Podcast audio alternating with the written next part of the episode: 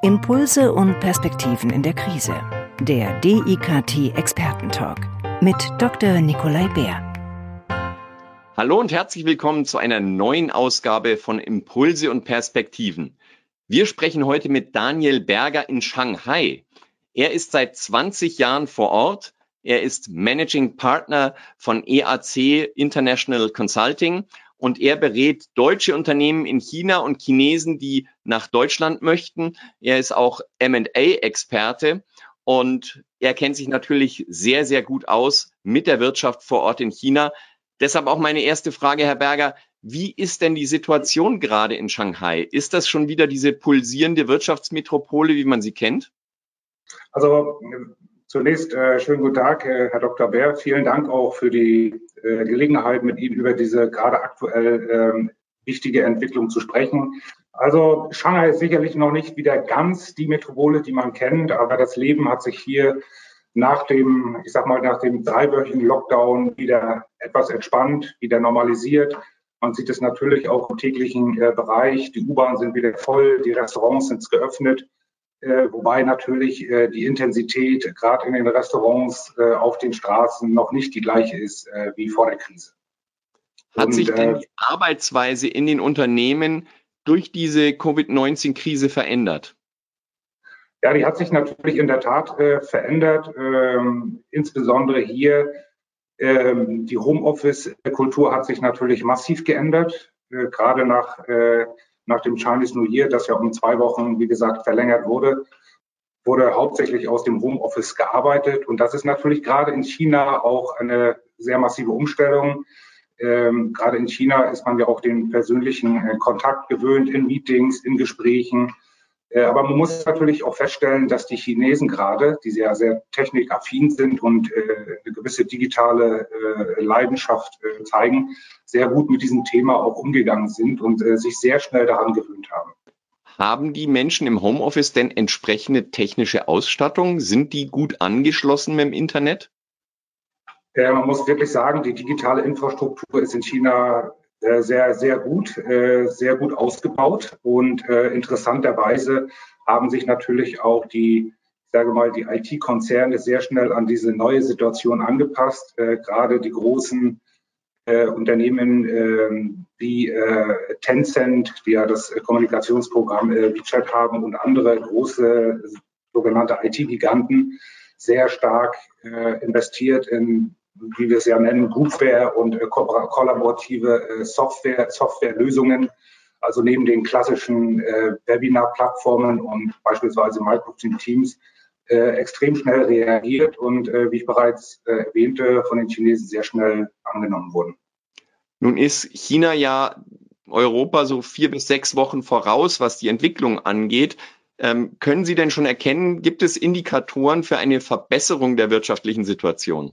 Äh, es gibt verschiedene Indikatoren. Vielleicht fange ich mal mit den negativen Indikatoren an, Herr Dr. Bär. Äh, zum einen äh, sind ja vor kurzem gerade die wirtschaftlichen Zahlen veröffentlicht worden für das erste Quartal und hier sieht es momentan sehr, sehr negativ aus. Wir haben einen Rückgang von 6,8 Prozent im ersten Quartal gegenüber dem Vorjahr.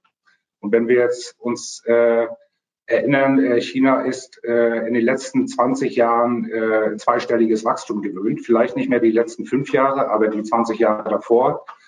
Massives Wachstum und, und ähm, vor dem Hintergrund ist ein negatives Wachstum im ersten Quartal katastrophal.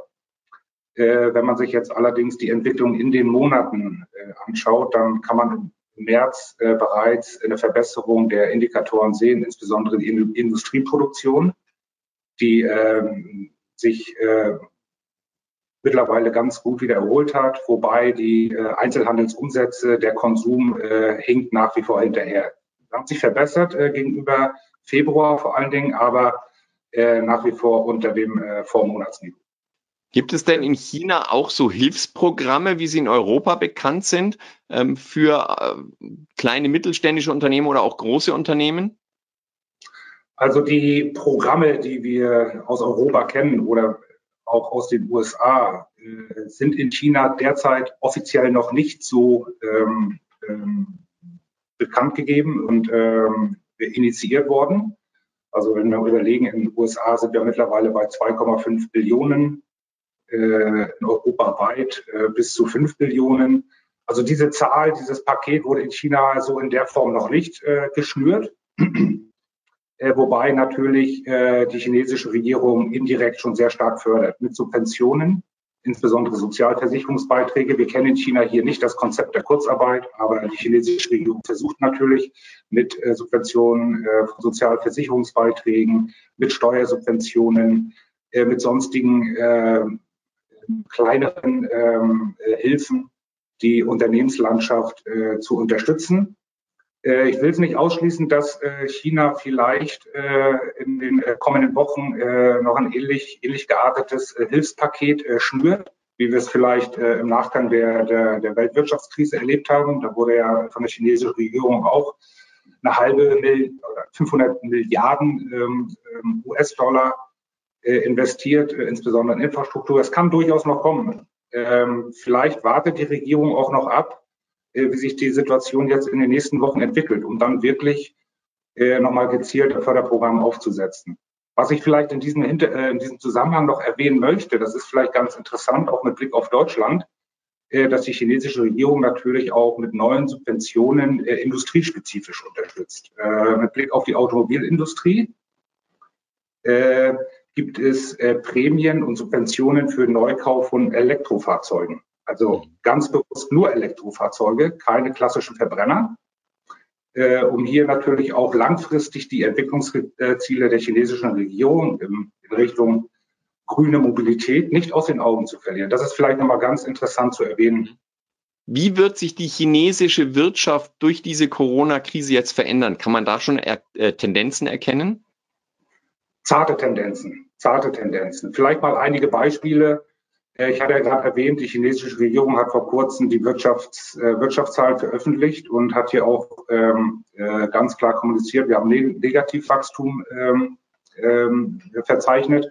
Also es äh, wird sich sicherlich äh, äh, im Bereich Kommunikation von, von wirtschaftlichen Parametern, Wirtschaftszahlen sicherlich eine neue Offenheit einstellen, dass man hier ganz klar auch bewusst kommuniziert, wir haben Wachstumsprobleme. Die werden sich sicherlich auch in den nächsten Monaten, in den Jahren äh, nicht äh, dramatisch verbessern. Also das, da sehe ich schon auch ein Stück weit gewisse ähm, Offenheit auf der einen Seite.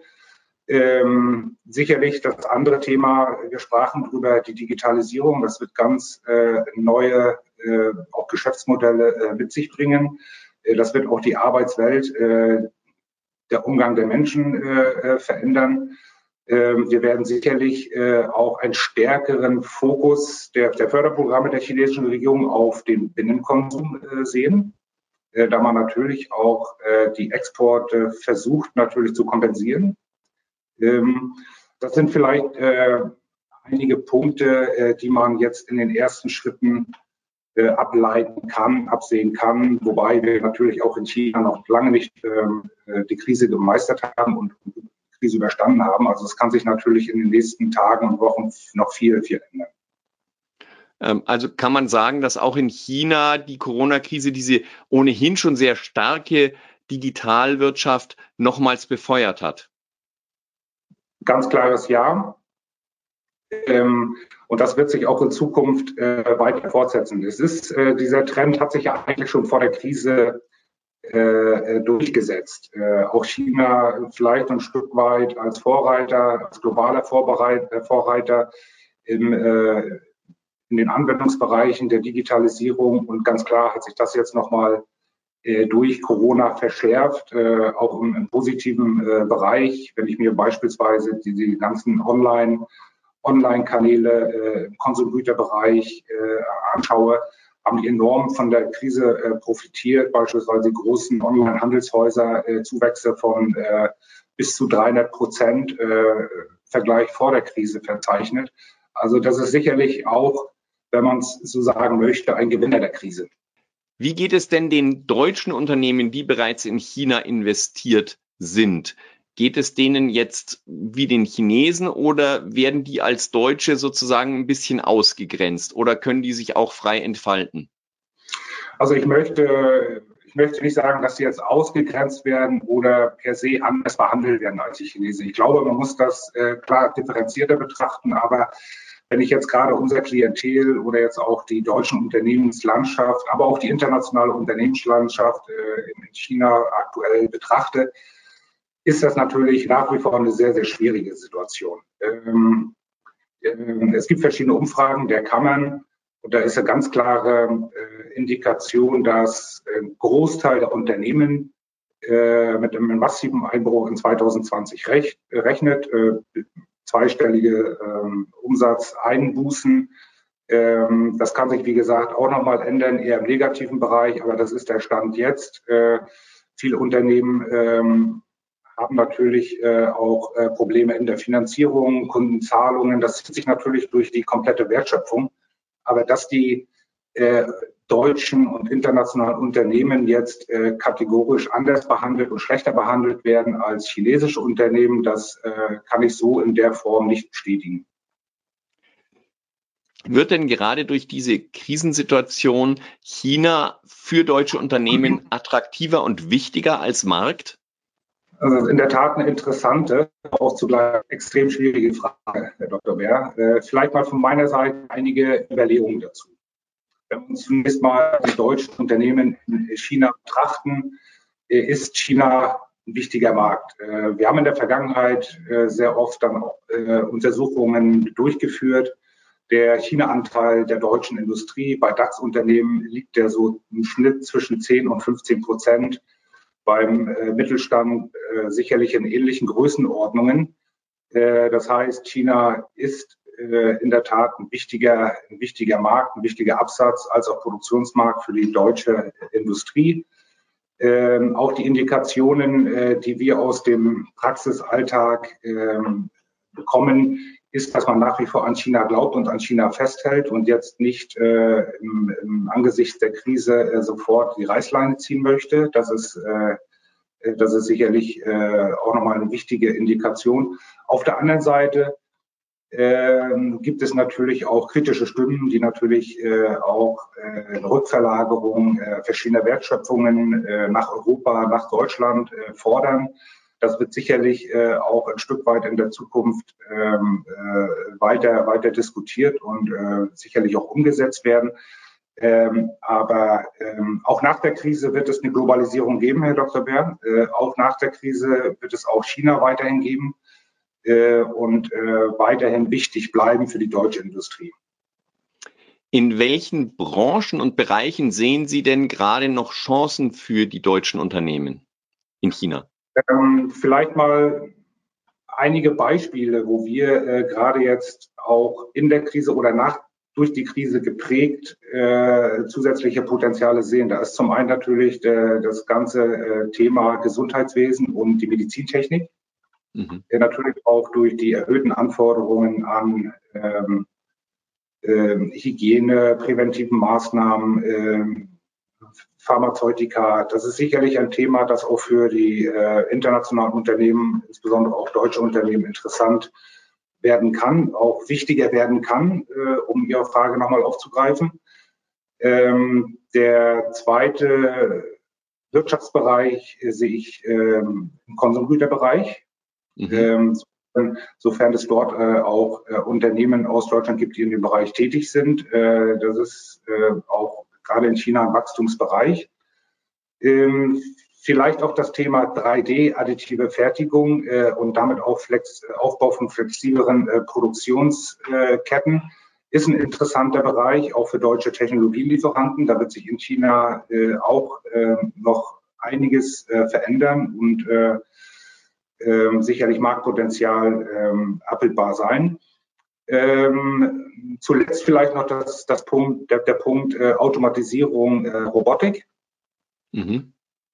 Gerade auch im Bereich Service-Roboter. Äh, und mhm. das ist natürlich nochmal vielleicht ein neuer, neuer Bereich, auch für die deutsche Industrie, die sehr stark natürlich im Robotik- und Automatisierungsbereich ist. Aber das Thema applikationsseitig äh, stärker in den Bereich Service-Roboter für die, für, natürlich wieder für das Gesundheitssystem, für den ganzen Retail-Bereich. Das könnte durchaus ein interessantes Thema sein, denn auch nach der Krise äh, wird sich das Thema Social Distancing sicherlich nicht von heute auf morgen ähm, ähm, äh, beseitigen lassen. Wir hatten ja schon in dieser Reihe ein Gespräch mit Dr. Gerd Wirz, der hat über die digitale Zukunft der Medizin gesprochen. Der hat eben auch gesagt, dass es in der Pflege Roboter geben wird, dass es vor allen Dingen auch in der Anamnese und in der Diagnostik mehr ähm, Einsatz von KI und, und Robotronik geben wird. Ähm, wie stark ist denn die chinesische Wirtschaft in diesem Bereich schon aufgestellt?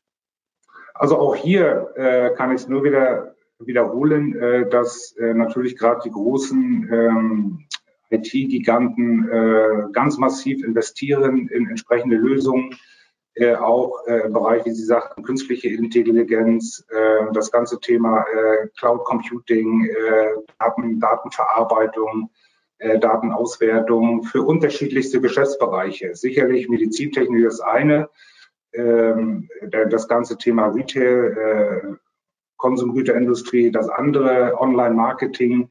Das sind unterschiedlichste Bereiche, wo die Chinesen auch technologisch ähm, schon sehr, äh, sehr gut ähm, aufgestellt sind und sicherlich hier durch zu, zukünftige Investitionen noch einen Schritt äh, äh, zulegen werden. Also die Basis, äh, die, die Basis im Sinne Infrastruktur, aber auch äh, Software und äh, entsprechende Lösungen ist äh, sicherlich auch in China vorhanden und wird sich weiter, weiter äh, positiv entwickeln. Nun haben wir über sehr viele Chancen gesprochen. Jetzt sollten wir vielleicht auch noch ein Wort verlieren über die Risiken. Welche Risiken sehen Sie denn im, im in der aktuellen Situation für die chinesische Wirtschaft? Na gut, es gibt äh, natürlich äh, in China nach wie vor äh, Risiken. Äh, wenn ich eingangs sagte, dass sich das ähm, Leben hier in, in, Shanghai, in China, auch das Wirtschaftslesen mittlerweile äh, wieder normalisiert hat, ist nach wie vor eine sehr, sehr starke Vorsicht äh, geboten. Es gibt natürlich, äh, das ist vielleicht auch nochmal interessant, äh, es gibt ja nach die aktuellen Diskussionen in Deutschland äh, auch, es ist nach wie vor eine Pflicht. 99 Prozent der Bevölkerung, der Stadtbevölkerung trägt eine Maske. Mhm. Äh, es gibt in jeder Einrichtung eine ähm, äh, Temperaturkontrolle. Ähm, also das wird auch sehr, sehr äh, strikt gehandhabt. Es gibt bei äh, innerstädtischen Reisen auch einen QA-basierten Code, äh, den Sie vorzeigen müssen. Also das ist äh, äh, wirklich sehr strikt äh, gehandhabt. Das kann man sehen, wie man möchte. Ähm, ähm, Im Sinne Überwachung ja, nein. Aber es sind zumindest mal sehr starke präventive Maßnahmen, äh, die, die es nach wie vor gibt, um eben auch das Risiko einer neuen Corona-Welle zu vermeiden. Ähm, Sie sehen es ja an den globalen Statistiken, äh, wird China nach wie vor jetzt äh, mit einem sehr, sehr geringen Anstieg an Neuinfektionen ausgewiesen. Äh, es gibt jetzt, gab jetzt aber in den letzten Tagen äh, auch einige neue Fälle, die sogenannten importierten Fälle, gerade in Nordchina.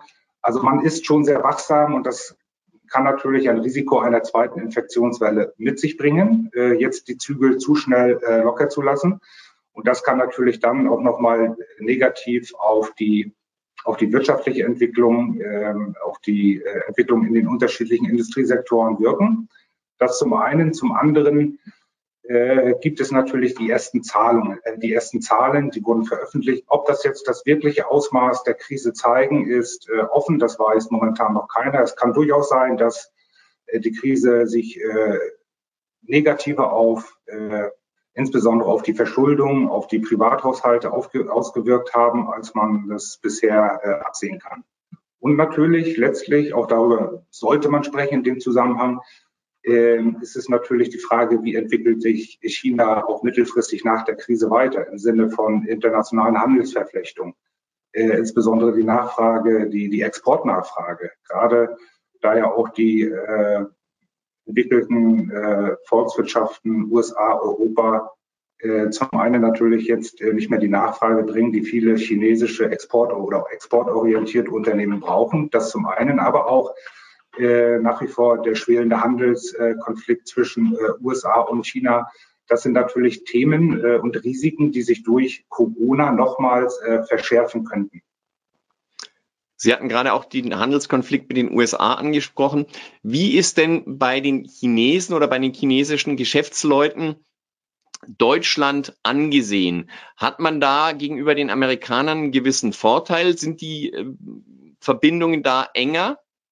Ähm, also sind zumindest und das noch äh, entspannter als die äh, mit, mit den US-Amerikanern. Also Deutschland hat nach wie vor ein sehr gutes Ansehen hier in, in, in China, in der chinesischen Wirtschaft nach wie vor verlässlicher Partner, ähm, qualitativ hochwertiger Partner im, im Sinne von Produkten, von, von Dienstleistungen. Also nach wie vor ein sehr, sehr gutes ähm, eine sehr, sehr gute Reputation. Und ich hoffe natürlich auch im gemeinsamen Interesse, dass das auch äh, weiterhin so bleibt.